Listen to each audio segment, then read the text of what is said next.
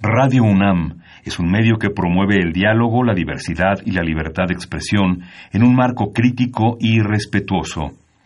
Los comentarios expresados a lo largo de su programación reflejan la opinión de quien los emite, mas no de la radiodifusora.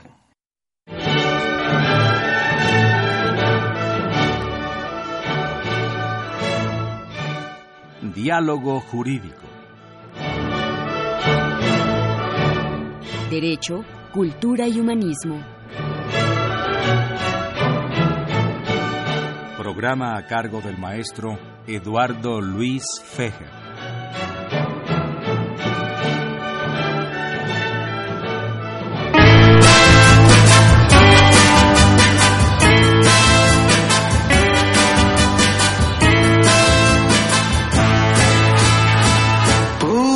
Une fois, je m'étais décidé à semer mes principes. Pour une fois, je m'étais écrié, ce soir je m'émancipe. Très sûr de moi, j'avais mes beaux souliers, je suis entré dans la danse. Il n'y avait pas quoi être maître de ballet pour garder la cadence. Tenez-vous bien les poupées car ce soir je suis plein d'idées folles. Tenez-vous bien les poupées car ce soir je prends ¿Qué tal la amigos? Muy buenas tardes, saluda Eduardo Luis Feje en esta emisión de la Facultad de Derecho, diálogo jurídico con nuestro lema Derecho, Cultura y Humanismo. Felicitar al padre Cronos porque nada más porque viene el doctor Patiño y la doctora Alma de Los Ángeles Ríos ponen música bonita. Ustedes vieron qué música tan horrible ha puesto en los programas pasados. Bueno, se le pide la renuncia con carácter revocable. Pues un programa de lujo, amigos del auditorio, si es que tenemos amigos, si es que tenemos auditorio, parece que sí, eh, con unos invitados muy distinguidos. Bienvenido, doctor Ruperto Patiño Manfer, Muchas gracias. Fuera muy digno. Al contrario, es un honor estar contigo. director de nuestra Facultad de Derecho. Muchas gracias por, por tu presencia. Gracias. Es un gusto para estos micrófonos y para el programa de la Facultad de Derecho. La queridísima y admiradísima Alma de Los Ángeles Ríos Ruiz, distinguida, distinguidísima profesora, exdirectora del Sistema de Universidad Abierta, y bueno, que tantas cosas más no has tenido en la facultad y tienes en la facultad, porque eres un verdadero motor de jet. Qué amable, muchas gracias. Eh, saludamos en cabina al licenciado Mosi Chávez Flores, a Jorge Luna y a Gerardo Memije. Por supuesto, saludar al padre Cronos y al niño de la radio, Raúl Romero y Escute. Y a Socorrito también, a quien le saludamos con todo afecto, que estaba, por cierto, muy bailador ahí con la música que trajo el, el padre Cronos. Pues amigos del auditorio, eh, me encontré hace unos al doctor Patiño y le dije, fíjate que tengo una preocupación. Y es que creo que todos nosotros ya estamos, voy a usar un término vernáculo, muy clavados en los celulares, para que me entiendan bien. Ya no somos personas si no salimos con el celular. Nos sentimos mal se nos olvida. Nos sentimos mal si nos los roban, Uf, uy. es etcétera. Es terrible. desgracia, sí. Porque es una computadora que tiene todo lo nuestro, lo de muchas otras cosas, y es nuestro medio de comunicación con nuestra familia, con nuestras amistades, con nuestro trabajo. Entonces, si esto lo pudiéramos trasladar al mundo del derecho u otras áreas, ¿qué va a pasar con el derecho, Alma de Los Ángeles Ríos, cuando venga la inteligencia artificial y que se quiera sustituir, por ejemplo, que ya lo hay en algún país de Europa, a un juez por un robot? Entonces, el tema, amigos, es la influencia de los medios de comunicación y la forma en que podemos enseñar el derecho a través de los nuevos medios de comunicación. Bueno, Alma. ah, gracias Lalo por invitarnos a tu programa, siempre es un honor. Y más que ver de una manera negativa esta posibilidad, yo creo que debemos de buscar un nicho de oportunidad. ¿Por qué? ¿Por qué un nicho de oportunidad? Porque obviamente la enseñanza del derecho va cambiando. Antes en el ayer se requería un profesor que estuviera frente al grupo y hoy por hoy la gente puede estudiar derecho en distancia a través de una plataforma, a través de conectarse en chat, en Messenger, en um, eh, plataformas que le permiten precisamente tener esta formación integral al estudiante. Entonces, eh, la inteligencia artificial, si bien es cierto, hoy por hoy está creciendo de una manera agi- agigantada, también lo es que requiere una nueva concepción del abogado. y no solo un abogado eh, de una disciplina eminentemente social, sino también estamos hablando de la posibilidad de buscar abogados que puedan trabajar colegiadamente en equipo, que se tengan una formación interdisciplinaria entre otros aspectos. Ruperto, eh, bueno, todos somos gentes propositivas y aparte de eso tenemos que adaptarnos a los grandes cambios. Claro. Para nosotros fue un gran cambio pasar de la máquina de escribir a la computadora. Del teléfono fijo que a veces teníamos en casa o no había líneas para poner un teléfono fijo. Nos tenían que pasar los recados de la tiendita de la esquina. O en las poblaciones alejadas, pues había un solo teléfono y había cola para hablar. Digo, esto nos lo padecimos todos. Ahora todos traemos un teléfono con nosotros. Así es, Eduardo. ¿No y- nos ha cambiado la vida por esto? pero total y radicalmente, claro que nos ha cambiado. Yo recuerdo ahorita que lo estabas mencionando, cuando empecé a litigar hace ya muchísimos años, que la única preocupación o la más importante preocupación que teníamos era traer algunas monedas de 20 centavos en la bolsa, Claro. porque era lo que nos permitía ir a las casetas telefónicas a poder llamar al despacho o a donde tuviéramos que llamar para recibir algún mensaje, ¿no? Eh, nunca nos hizo falta un teléfono como el que ahora tenemos y trabajamos muy bien. Pero bueno, claro, son, las son los nuevos retos, las nuevas eh, épocas, la tecnología arriba a nuestras vidas y si no, si no sabemos utilizarla, la tecnología nos supera y nos rebasa. Yo creo que en la, en la parte de formar juristas eh, ha sido tan impactante, como en otras áreas de las ciencias, desde luego, pero estamos hablando del derecho, ha sido tan impactante que los profesores tenemos que eh, rediseñarnos. Ya no es posible pensar en el profesor, el magíster, de estar frente a la cátedra dando una conferencia, un discurso, porque los, los alumnos en, a los tres o cuatro, a los cinco minutos que empiezas a hablarles de una forma así magistral, ellos ya tienen su teléfono prendido y, y algo están haciendo en el teléfono. Y probablemente lo, lo menos que estén haciendo es poniéndote atención. ¿Qué tienes que hacer entonces, no? Pues más bien eh, aceptar los retos de la tecnología, incorporarla, a Correcto. tus métodos de Estoy enseñanza, claro. ¿verdad? Y más allá de decir, a ver, compañeros, alumnos, cuando lleguen al salón, aquí hay una caja, déjenme ahí sus teléfonos, depositen sus teléfonos celulares ahí, o apaguen sus teléfonos y el que lo prenda se sale del salón. No, no, eso sería verdaderamente absurdo, antipedagógico, ¿no? Al contrario, hay que, eh, el profesor de ahora yo creo que ya es un facilitador. El profesor de ahora ya es un supervisor, es un impulsor. Eh, recae mucho la, la formación del alumno, recae mucho en el propio alumno. Él es responsable de, su, de construir su formación. Tiene todo a la mano, toda la información. Antes traíamos pues veníamos cargados, tú lo sabes, de varios libros, ¿no? Le- le- legislación, la constitución, los códigos, todo lo que nos hacía falta los traíamos en portafolios pesadísimos. Hoy no tienen que traer nada más que el celular eh, o la computadora, la tablet, ¿no? Entonces, eh, lo que hacemos o lo que tenemos que hacer los profesores de ahora es justamente invitarlos a que usen el aparato y, y convivir con ese aparato, con ellos, ¿no? Claro. A, a través de, de toda la información que ellos pueden tener a- acceso. Eh, nos habla quizá nuestro único radio escucha, el señor Jaime Chávez. Y dice, y esta pregunta va para Almita.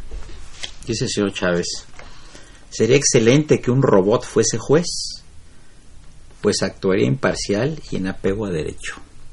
¿Cuál es tu opinión, Alma? Bueno, mi opinión es que definitivamente el, eh, el derecho se mueve dentro del ámbito social y la sociedad está vinculada con las acciones y reacciones humanas, pero hoy por hoy también con las acciones y decisiones robóticas. Por ejemplo, recordemos el caso de Sofía. Sofía es ah, un androide que le dieron la nacionalidad en el Reino de Arabia Saudita. Sí, sí, sí, sí. Este androide, obviamente, desde un punto de vista jurídico, es podrá tener eh, derecho a heredar, podrá tener derecho a contraer matrimonio.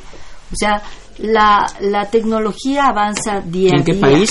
En Arabia Saudita. Sofía, este androide, obtuvo la nacionalidad. Otro caso, por ejemplo, en el 2015, la Universidad de Michigan en Estados Unidos hizo una prueba, creó un programa computarizado para conocer de qué manera resolverían los casos la Suprema Corte de Justicia. Y en el 70% de los asuntos acertó el fallo en el, en el que se iba a otorgar estas decisiones. ¿Sí? El hecho de tener un robot eh, impartiendo justicia mm, mm, lo hemos comentado el doctor Patiño y yo en muchas ocasiones, eh, no beneficiaría mucho porque no habría un contacto humano. Eh, o, o tal vez sí, a lo mejor el robot tiene un sensor que le permite distinguir si está mintiendo o, se- o está actuando adecuadamente el quejoso o la parte que está clamando una impartición de justicia, ¿no? Tendríamos que irnos a la prueba de ver si efectivamente tiene ese Jorge sentido. Luna, que acaba de terminar la carrera de, de licenciado en Derecho y que piensa hacer un tema sobre derechos humanos. Bienvenido a los micrófonos de, de Radio UNAM. Brevemente, porque tenemos ya el primer corte musical. Eh, ustedes ya nacieron, tú, Memije, Mosia Chávez, ya nacieron con los celulares. Nosotros no. Quizá Alma sí porque es muy joven, pero nosotros no. Eh, ya para usted está incorporada a su vida normal. ¿Ustedes creen que las generaciones que lo siguen a ustedes son más hábiles que ustedes para el manejo de lo que son ustedes actualmente? Ejemplo, un niño de 14 o 15 años es más hábil en esto.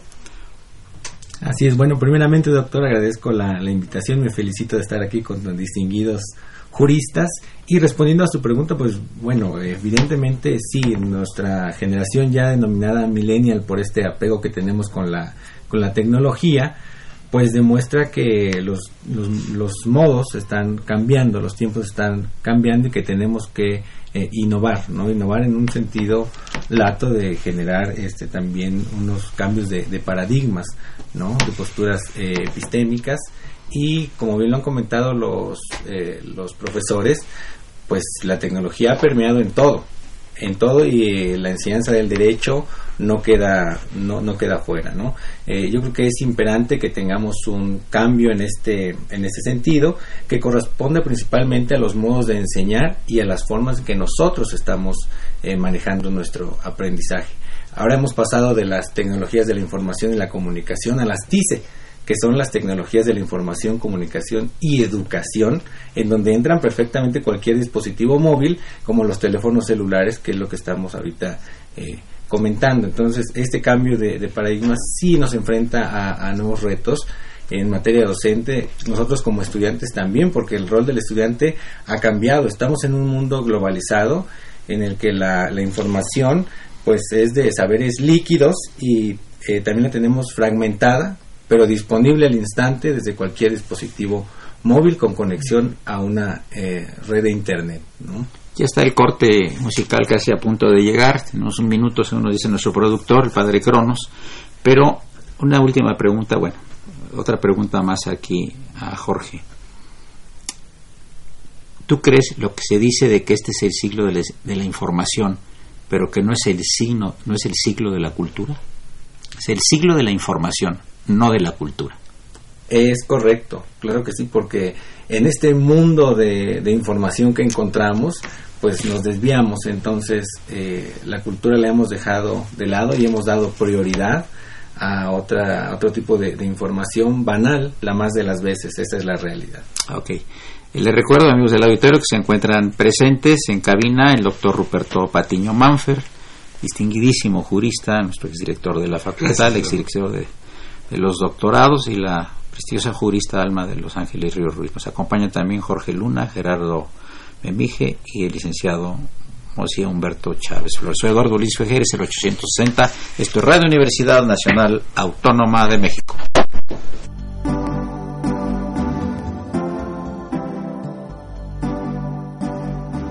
Está usted escuchando Diálogo Jurídico, Derecho, Cultura y Humanismo.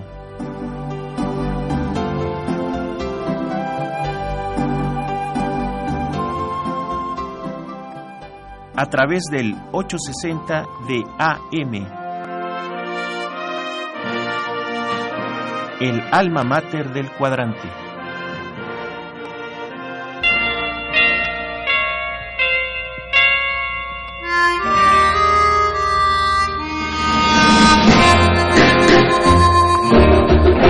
Though we gotta say goodbye for the summer. Darling, I promise you this. I'll send you all my love every day in a letter. Sealed with a kiss, guess it's gonna be a cold, lonely summer. But I'll fill the emptiness, I'll send you all my dreams, every day in a letter. Sealed with a kiss, I'll see you in the sunlight. I'll hear your voice everywhere. I'll run to tenderly hold you. But darling, goodbye for the summer. Knowing the love we'll miss. Oh, let us make a pledge to meet in September and seal it with a kiss.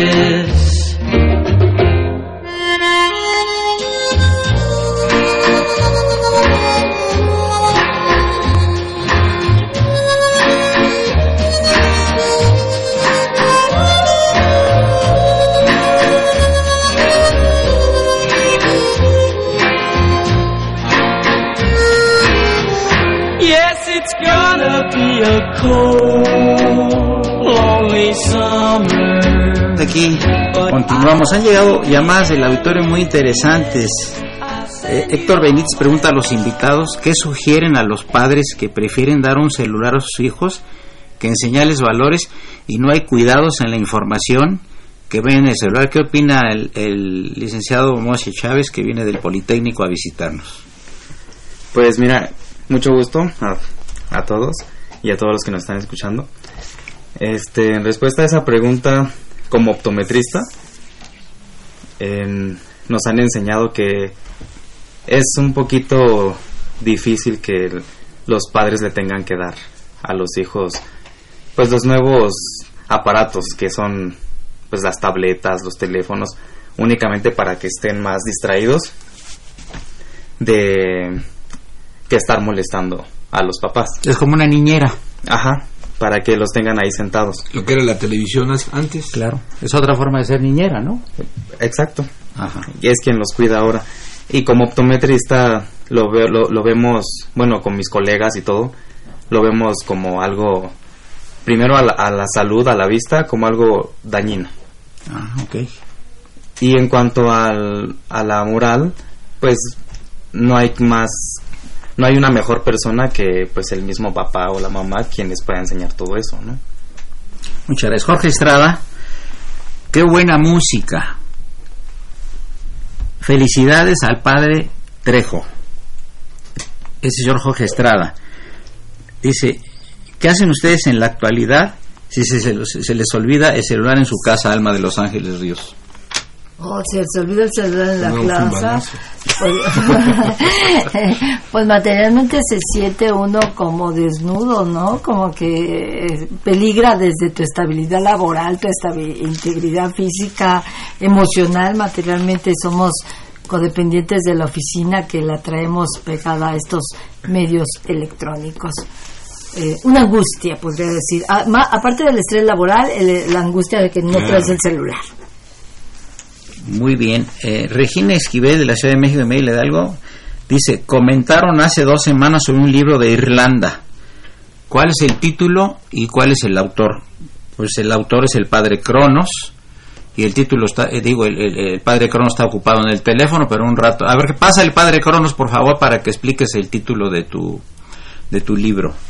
Eh, nos llama la señora Yacir Chávez y manda saludos al programa y le parece muy interesante el comentario que hizo el señor Mosia. No pásale, padre Cronos, para que le expliques a, a Regina Esquivel eh, de tu libro sobre Irlanda. El padre Cronos es un poco lento, téngale paciencia, no, no, por favor. no, aquí estamos. A Buenos días. No, bueno, básicamente el libro, este, es, ya hicimos un programa que lo vamos a pasar ahora en vacaciones. Es sobre la cuestión del derecho en la cultura celta, específicamente, y que tiene mucho que ver con, eh, con el derecho romano y con el uso del latín y que incluso estuvieron aquí algunos profesores, principalmente el profesor Chirinos, el maestro Chirinos, porque tomando clases de, de latín jurídico con él, empezamos a, a, descubrir muchos aspectos que tienen que ver con, con el derecho celta y que, es, y que ellos ya tenían instituciones jurídicas incluso antes de la llegada de, del invasor sajón proveniente Ahora dile el título del, del, libro. Tentativamente le pusimos el, el, este, el, enigmático y fascinante país del estaño. El estaño. Sí. Muchas gracias, padre Cronos. Bien, eh, vamos a pedirle aquí al joven Mimije que nos dé su opinión como estudiante de Derecho. Eh, si a él le gustaba, le tocó la, la manera tradicional a la, a la que se refería el doctor Patiño del maestro que se ponía muy serio y decía, compañeros, el día de hoy vamos a hablar de comercio internacional. Les vamos a hablar de la Lex Rodia de Yactus, que funcionó tantos siglos en tal lado, tal, tal, tal, y conectada con derecho marítimo. O llega el profesor y dice, señores, la semana pasada les induje el tema eh, comercio internacional y los derechos humanos. Para usted explicarlo. ¿Qué te gusta más? ¿Cuál de los dos sistemas? Y si tú tuviste el anterior. Bueno, este, mucho gusto. Primero, Gerardo eh, Memige. Memige. Mucho gusto, estoy muy congratulado de estar aquí y agradezco al doctor Fejer por la invitación. Bueno, eh, respecto a lo que decía el doctor Patiño, eh, yo estoy muy a gusto con los dos sistemas siempre y cuando pueda aprender y adquirir algo de, de lo que mis maestros me puedan dar. Este, sin embargo, estoy conforme y, y, disconforme con algunas de las características que han mostrado algunos maestros. Por ejemplo, en mi estudio en ENALT, en la Escuela Nacional de Lenguas eh, Lingüística y Traducción, eh, tuve problemas con maestros que se referían precisamente con esto sobre las, las tecnologías. Tiene una maestra, eh, cuando llegábamos cada clase nos decía, a ver, apaguen su teléfono. Y pasaba a nuestras bancas eh, y no se iba de ahí hasta que veía que apagáramos nuestro teléfono. Digo, yo estoy este, consciente que hay alumnos que pueden llegar a copiar en sus exámenes, que pueden hacer mal uso de las herramientas, pero este, uno nunca sabe cuándo se va a presentar una emergencia. Entonces, eh, en este sentido, prefiero eh, tener el uso de la tecnología para la comunicación e incluso para el aprendizaje, pero hay profesores que no se pueden adaptar a, a este tipo de sistemas. O sea, a ti te gustan los dos sistemas. Claro, los dos sistemas mientras aprenda. Sin embargo, pienso que es un reto y debemos este adaptarnos a la realidad que es el uso de las tecnologías. Nosotros como estudiantes es un poco más fácil porque como ya lo comentaban con mi compañero Jorge Luna, eh, nacimos con la tecnología e incluso las generaciones posteriores a nosotros tomarán ventaja de ellas. Sin embargo, es el reto para las generaciones todavía más grandes este hacer uso de estas tecnologías en ventaja propia.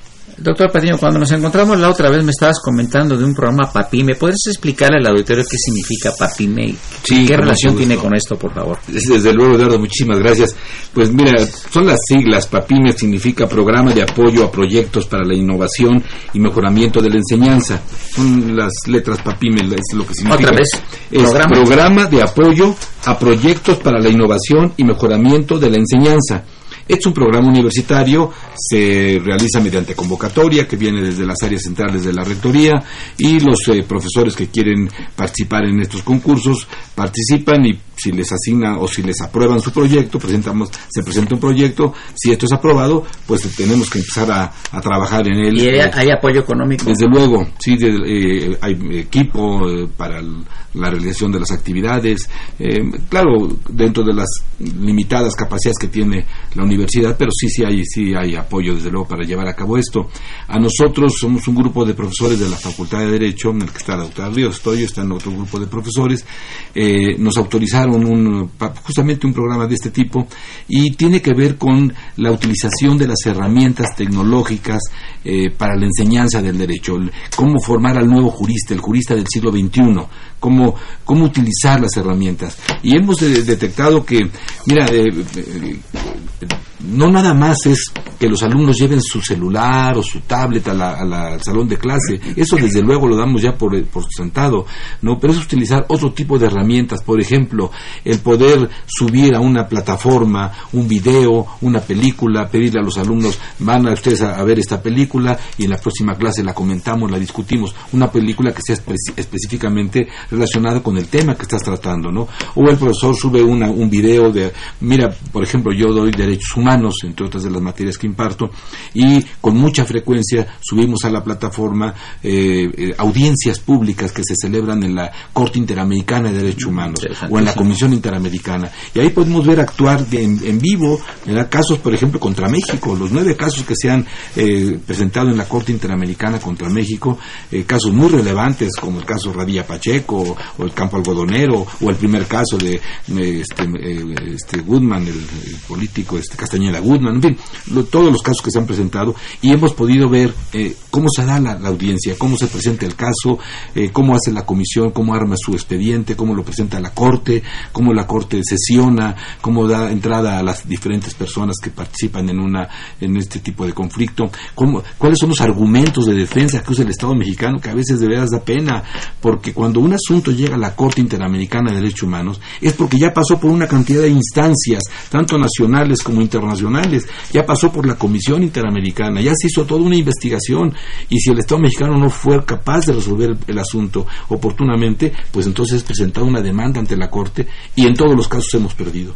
Entonces cuando la defensa, cuando tú ves a los funcionarios de gobernación o de las procuradurías o la, ahora de la Fiscalía defender un caso que quizás no es responsabilidad de los actuales funcionarios, son casos que vienen de 10 años atrás, pero lamentablemente eh, los argumentos de defensa suelen ser muy flojos y muy, eh, vamos, pues tan in- inatendibles que perdemos los casos. Carentes Eh, eso es lo que les enseñamos a los alumnos, los, bien. los metemos a las audiencias Claro, ¿no? claro, y luego la discutimos. Claro, claro. Almita, el señor Jaime Chávez pregunta lo siguiente brevemente, porque ya viene el padre Cronos, sino en el siguiente segmento. Dice, culturalmente hablando, la tecnología nos ha rebasado.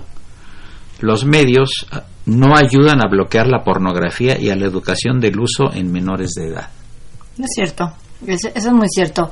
Lamentablemente el software siempre va 10 pasos más adelante del elemento hardware. Eh, también es cierto en el razón de que tenemos ya una policía cibernética. Sí. Esta policía cibernética, por más de que intente, pues también es rebasado por estas cuestiones eh, tecnológicas, ¿no? Eh, La inteligencia artificial en un momento dado permitiría ubicar qué elementos se consideran adecuados en la formación o en la protección de la educación de los niños e incluso hasta de los propios adultos, ¿no? Pero el software va por delante del hardware. Antes del corte musical, le vamos a preguntar a la licenciada Mosia Chávez eh, si quiere pensarlo para después del corte. Eh, antes que no había tecnología para ver los ojos, por ejemplo. ¿Cómo le hacían? eh, un- había oculistas en el siglo XVII, en el siglo Sí, XVIII. claro, por supuesto. ¿Y cómo le hacían? Es algo muy interesante, así que si me permiten comentar una experiencia, igual después del corte, vamos a platicarlo. Ah, Vamos al corte, siempre, siempre y cuando haya buena música, el señor Padre Cronos que vaya a presentar su renuncia con carácter revocable. Permítame un momentito, Padre Cronos, déjeme repetir que se encuentra el doctor Ruperto Patiño Manfred, distinguidísimo jurista, exdirector de la Facultad de Derecho, la exdirectora del SUA, la doctora Alma de Los Ángeles Ríos Ruiz, el señor Jorge Luna, casi licenciado, Gerardo Memije y el licenciado Mosia Chávez Flores. Soy Eduardo Luis Fejer, es el 860, no le cambie.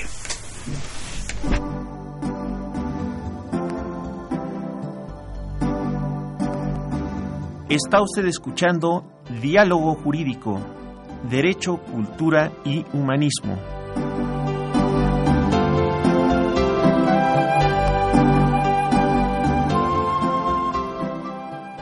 A través del 860 de AM. El alma mater del cuadrante.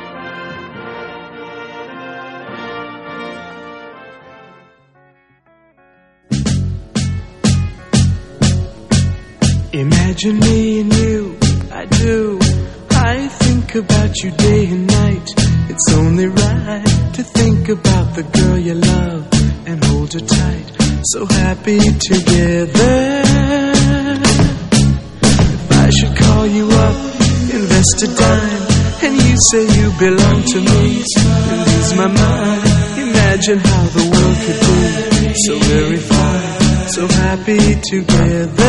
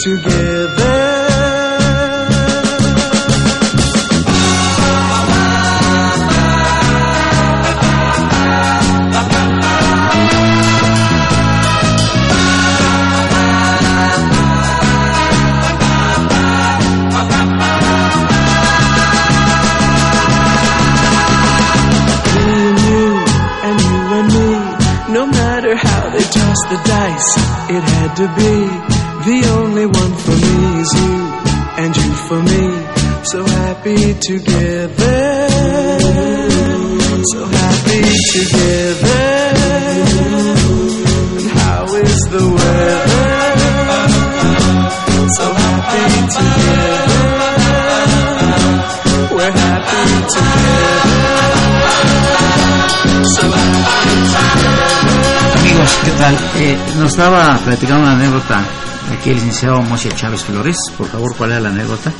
Bueno, voy a, a platicar un poquito de cómo lo hacíamos nosotros en la escuela. ¿En qué escuela, por en favor? El, en el Instituto Politécnico Nacional, en el Centro Interdisciplinario de Ciencias de la Salud, que es donde estudié yo. En la carrera de optometría eh, nos daban, todos nuestros maestros nos daban clases eh, enseñándonos muchas, muchas prácticas de, de cómo hacerle cuando no tenemos luz, por ejemplo. Que eso prácticamente es como cuando no estaba la tecnología aquí con nosotros. En, estando joven, pues a mí me hicieron examen muchos optometristas, oftalmólogos, para saber si necesitaba lentes. Hasta que yo llegué a la carrera me di cuenta de toda la importancia que, que tenía todo eso, toda la tecnología. En la escuela me- nos enseñaron a cómo hacerle un examen de salud, de, de visión, en, en alguna comunidad donde no había luz. Nos enseñaban a cómo usar este, la energía del sol para poder ver un reflejo en el ojo, para saber qué es lo que tiene esa persona, si miopía, hipermetropía.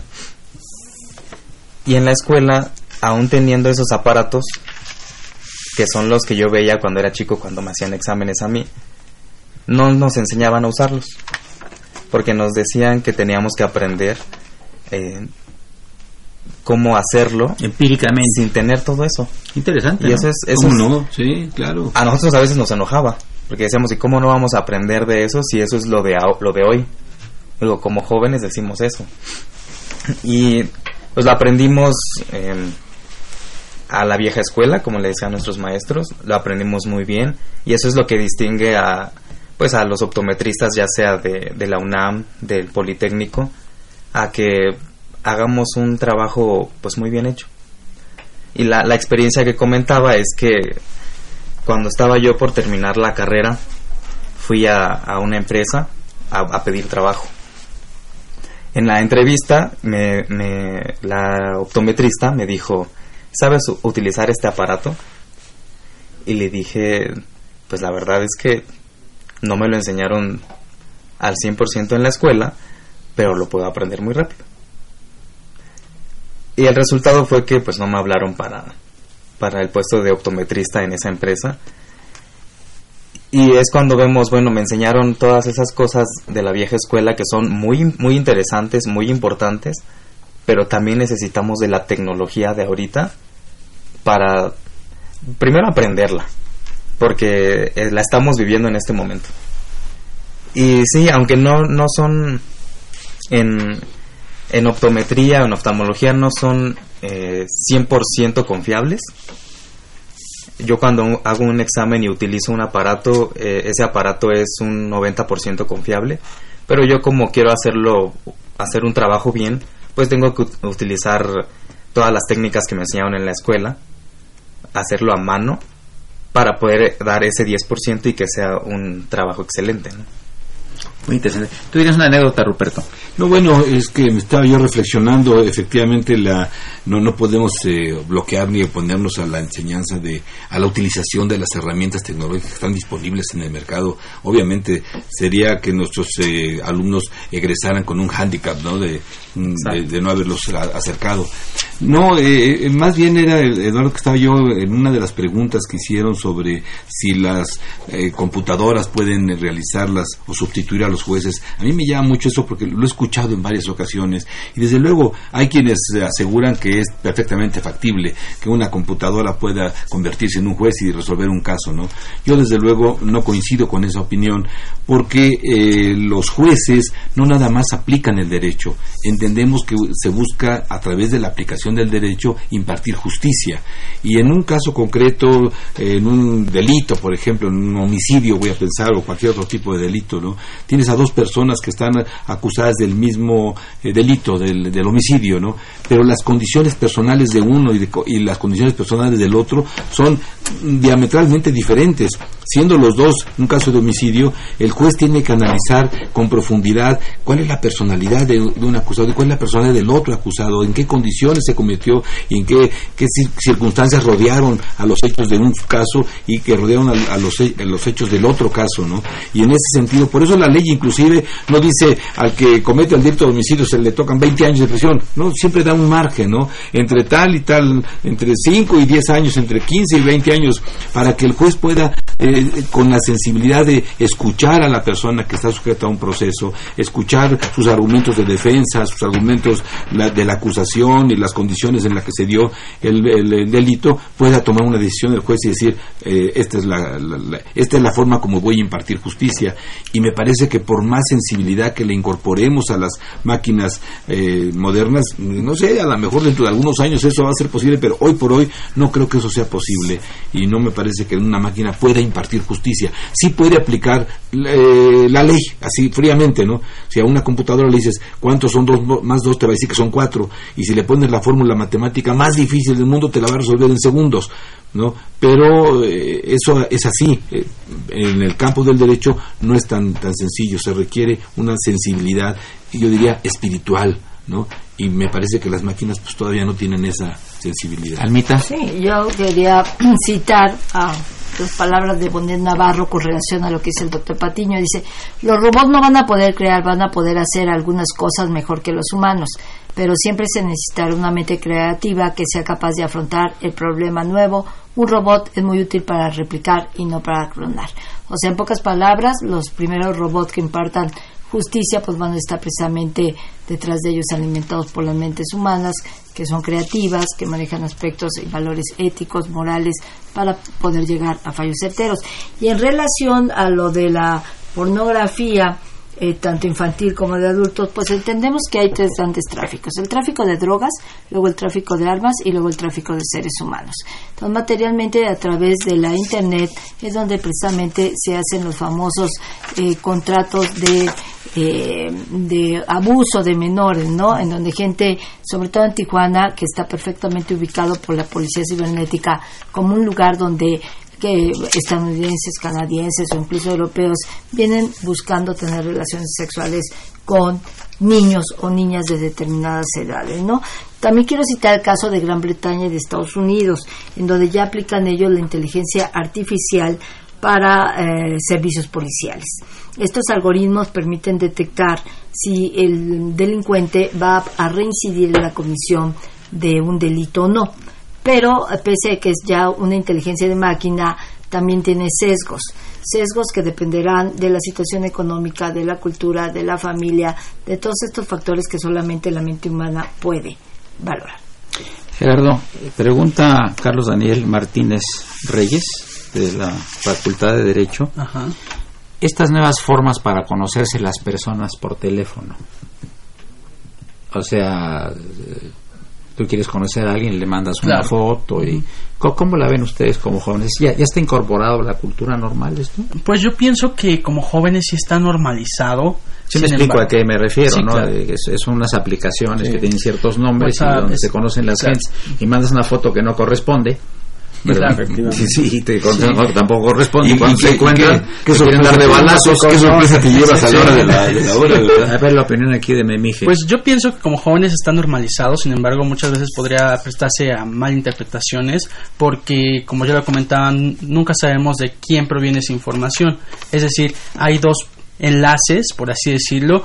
De un lado tú sabes que eres tú, obviamente, sin embargo, del otro lado no sabes quién es. Tú dices, bueno, más bien a ti te dicen, soy tal persona, te envío la foto, si me la robé, pero realmente no sabes si es esa persona quien te está dirigiendo un mensaje. Entonces, por un lado pienso que tiene sus ventajas, eh, conocer gente de otros países, por ejemplo, eh, yo utilicé aplicaciones, nuevamente vuelvo a hacer este, eh, pues vaya, citación a la escuela a la que asisto, la ENALT. Eh, ¿Qué es esa escuela, perdón? Escuela Nacional de Lenguas, Lingüística y Traducción. Ah. Ahí utilizábamos una aplicación en la cual nosotros nos conectábamos con gente de otros países, pero la finalidad de esta aplicación es que nosotros interactuáramos con el idioma que estamos aprendiendo y hablar, hablarlo y interactuar. Eh, digo, es una aplicación para que tú conozcas gente, sin embargo, esta tiene sus, sus objetivos y tiene toda una estructura. Pero hay otras aplicaciones que se utilizan para incluso hacer este uso de lo que la doctora Alma ya decía, tráfico de personas, hacen mal uso con el fin de cometer delitos eh, cibernéticos en general, pero este puede tener sus pros y sus contras el uso de este tipo de aplicaciones para conocer gente. Bien, eh, llamadas también de el doctor Belcroquet y de la licenciada Camila Luna felicitando al programa. Eh, Perla Almaraz nos dice, Almita, un robot obedece y hace todo automáticamente sin sentimientos. Un ser humano tiene la opción de ser obediente, hace todo por su libre albedrío y se guía por su percepción y aplica sentimientos. Es cierto, es cierto, pero aquí volvemos al punto de los famosos algoritmos, ¿no? E incluso eh, en, un futuro, y lo, y lo comentábamos antes de entrar al aire, eh, cómo va a reaccionar o qué decisión va a tomar un robot, una máquina, un algoritmo, ¿no? Cómo está programado eh, y, sobre todo la consecuencia que va a generar esa decisión eh, tomada por un robot. El, el doctor Raúl Shufi Adoli felicita al conductor por tener un invitado del Politécnico, que realmente pocas veces hemos tenido algún invitado del Politécnico, y agradece su valiosa participación por compartir sus experiencias en el programa. Eh, también la diplomática Harriet Jones le ha parecido muy interesante el programa y estima que es un tema de absoluta eh, actualidad. Eh, vamos a pasar al último segmento del, del programa en el que estamos tratando los medios de comunicación del siglo de la información, quizá no de la cultura. Y los invitados especiales esta tarde son el doctor Ruperto Patiño Manfer, la doctora Alma de los Ángeles Ríos Ruiz y los jóvenes Jorge Luna, Gerardo Memije y el licenciado Mosía Chávez Flores. Soy Eduardo Luis Fejer, no le cambie. Gracias.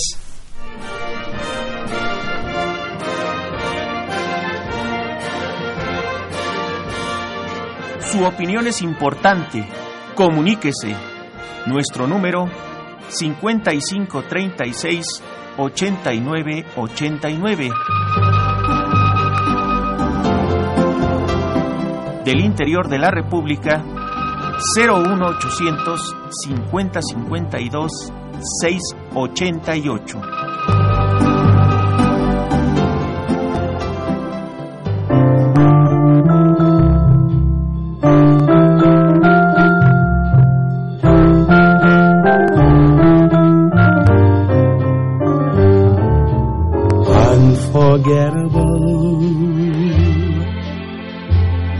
What you are. unforgettable, though near or far. Like a song of love that clings to me, how the thought of you does things to me. Never before has someone been more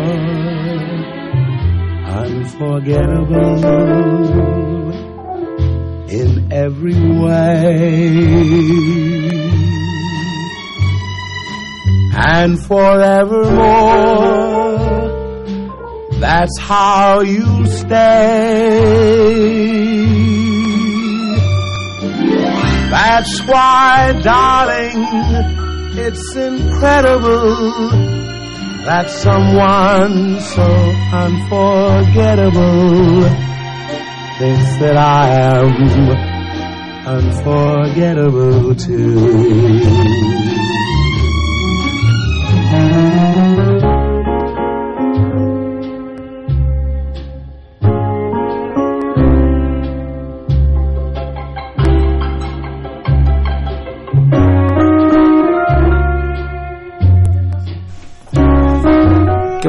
Coronos. Fíjate que aquí por estamos en la cabina, amigos del auditorio, el doctor Patiño, la doctora María de los Ángeles Ríos, Alma de los Ángeles Ríos Ruiz, eh, Jorge Luna, Gerardo Memije, Eliseo Mosia Chávez.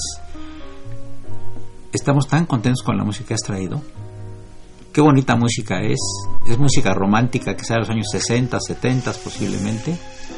Y bueno, pues es- despierta a Socorrito porque se arrulló con el- los... Este, pero Socorrito es millennial, no nos hace caso, está viendo el celular. Pero en fin, este, ¿qué conclusiones tenemos de, de esto, doctor Patiño, Alma de los Ángeles?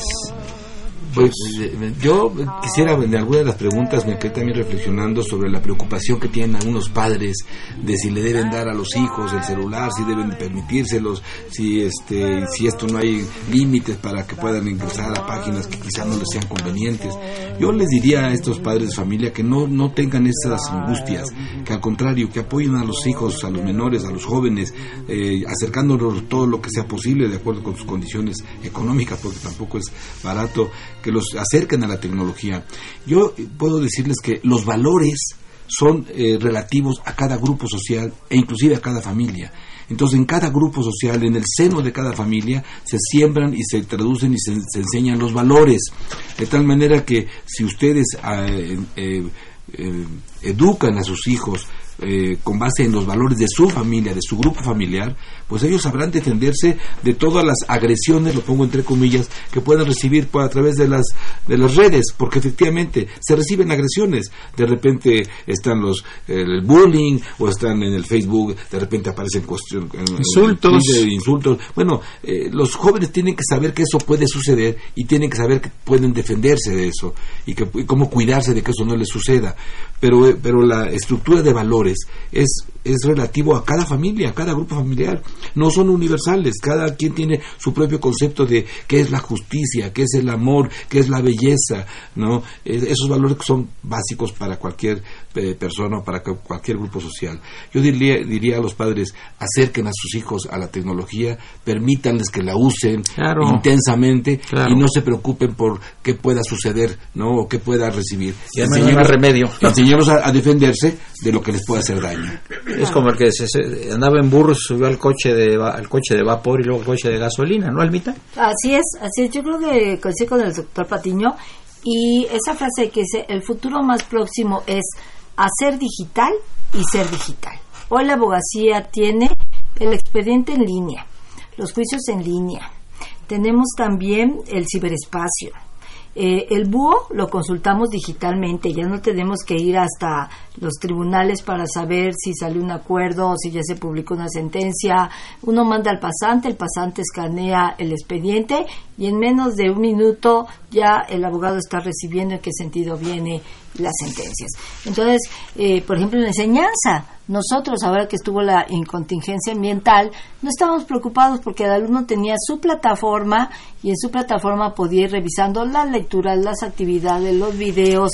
Entonces, hay una interacción independientemente de que no exista ese contacto físico con el profesor. Eh, Jorge Luna, una última palabra.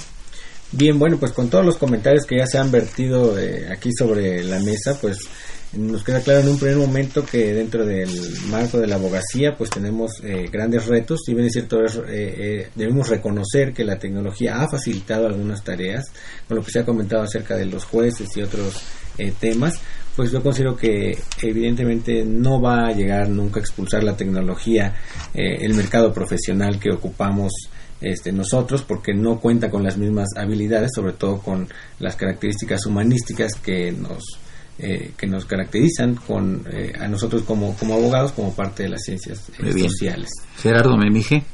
Pues bueno, doctor, yo pienso y considero que este pues vaya, y en el caso de los académicos y nosotros como estudiantes debemos de sacar el mayor provecho de la tecnología, ya sea que esta sea utilizada para eh, enseñar este, la muestra de videos, eh, la comunicación para que se imparta material para el curso. Eh, yo pienso que hay que tener muchas reservas respecto uso de tecnología, pero hay que hacer este uso de esta, porque es el nuevo siglo y entonces debemos adaptarnos ya que queramos o no, la tecnología nos va a absorber y, como lo comenté en una intervención pasada, posiblemente las futuras generaciones tengan un mayor aprovechamiento de las tecnologías y, bueno, seremos nosotros los que seremos desplazados. Sin embargo, al momento en que la tecnología llega, si nosotros nos adaptamos a ella, podremos sacar este, la mayor ventaja posible de esta. Sí, licenciado Mosé Chávez. Para, pues para terminar mi comentario, em, estoy de acuerdo por supuesto, con la tecnología. Estoy de acuerdo con los juristas que han dado comentarios muy acertados. Em, pues sí, la tecnología es el futuro. Así que tenemos que dejar que los niños de hoy, los padres, dejen a sus hijos usar el teléfono, usar la tablet. Y bueno, los, los optometristas o los profesionales en la salud visual nos actualizamos en cada momento. Entonces, siempre estamos para ayudarles. Entonces, hay que dejarlos a los niños que usen la tecnología porque eso les va a ayudar para su futuro. Eh, Almita, tú con tu sensibilidad eh, como, como dama distinguida y jurista distinguida, eh, ¿no nos va a alejar un poco de los sentimientos tanta tecnología? No, el robot nunca, no creo, yo creo que el robot nunca va a poder suplir al ser humano en, muchos aspectos. La ventaja que tiene el ser humano es que siente positivo o negativamente, bueno, fuera que todos sintiéramos positivamente. Pero mm, sí creo que por hoy eh, en la tecnología se ha desplazado cierto nivel de comunicación entre padres, hijos, alumnos, docentes. Eh, eso es muy cierto, pero también lo es que eh, no podemos ir en contra de la evolución tecnológica. A ver, doctor Patiño, quiere una última palabra. Sí, muchas gracias. Solamente es... Me una sugerencia a mis colegas profesores de la Facultad de Derecho, porque he escuchado en algunas ocasiones que dicen, pues yo llego a mi salón de clase y les prohíbo a los alumnos que prendan sus celulares y si alguno lo prende se sale del salón. Yo les quisiera decir, maestros, al contrario, yo hago justamente lo al contrario, yo llego y les digo, a ver muchachos, prendan todos sus celulares o la tableta que traen, abran la constitución política de los Estados Unidos mexicanos, vamos a leer y a, comentar el artículo primero, todo el mundo tiene la, la constitución, a ver fulano, eh, léenos el primer párrafo, lee el primer párrafo, ahora comentémoslo entre todos. Eh, quiere decir, eh, apoyémonos en la tecnología para que podamos utilizarla en favor de nuestra enseñanza, en favor de la formación de nuestros estudiantes y no estemos en, una situación de contradicción con ellos porque nos van a rebasar, los alumnos nos van a rebasar. Entonces, eh, pues una sugerencia que yo les hago, a mí me ha resultado, yo insisto, llegando al salón les digo, todo el mundo habla sus celulares, habla sus computadoras, sus tablets, y vamos a trabajar con ellas. Llamada de la distinguida jurista Cecilia Sobrevilla. Saludos a su compañero de actividades culturales, el licenciado Mosia Chávez. Gracias. Amigos, llegamos al final de la, del programa. Eh, yo le agradezco muchísimo a los invitados de hoy, creo que han hecho un programa pues muy variado. Eh, Muchas gracias, doctor Ruperto Patiño Manfio, por Gracias, su presencia y muy interesantes comentarios. Muchas gracias. Está, está, está Gracias. a la vanguardia de la tecnología. Qué bueno, me da mucho gusto.